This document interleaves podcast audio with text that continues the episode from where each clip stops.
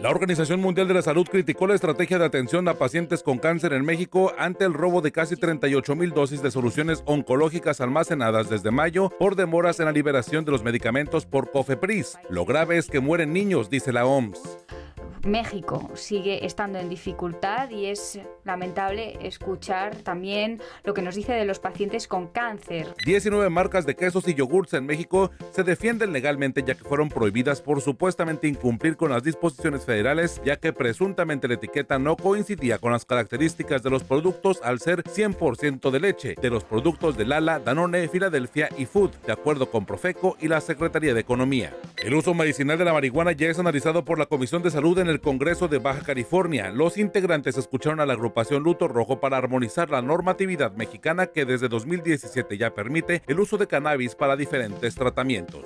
Ha sido muy profesional, es como defendió el presidente Andrés Manuel López Obrador al desempeño del subsecretario Hugo López Gatel, titular de la estrategia contra el COVID-19 en México. El día en el que la tasa de víctimas fatales cerró en 84.898 mexicanos muertos y cuando se registraron 478 decesos en las últimas 24 horas en México.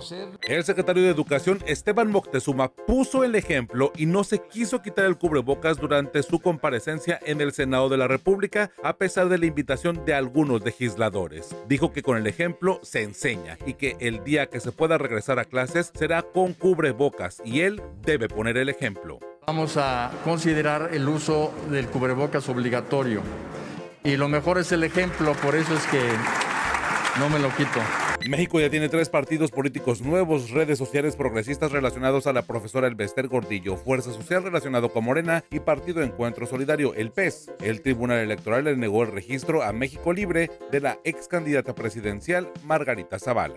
Hoy, en el Tribunal Electoral, la politiquería le ganó al Estado de Derecho. Hoy, la mentira venció a la verdad y el miedo le ganó al deber cívico. La diputada de Morena, Berina López, se desmintió y rectificó, asegurando que nunca le dio ningún soborno de 20 mil pesos a ningún juez para solicitar ningún proceso abreviado, tal y como lo había presumido en el Pleno de la Cámara de Diputados en México. Esos 20 mil pesos les dije que no los dieran, porque prefería irme a una herramienta legal. Al final, yo no di nada. Por si alguien preguntaba, soy Ernesto Eslava.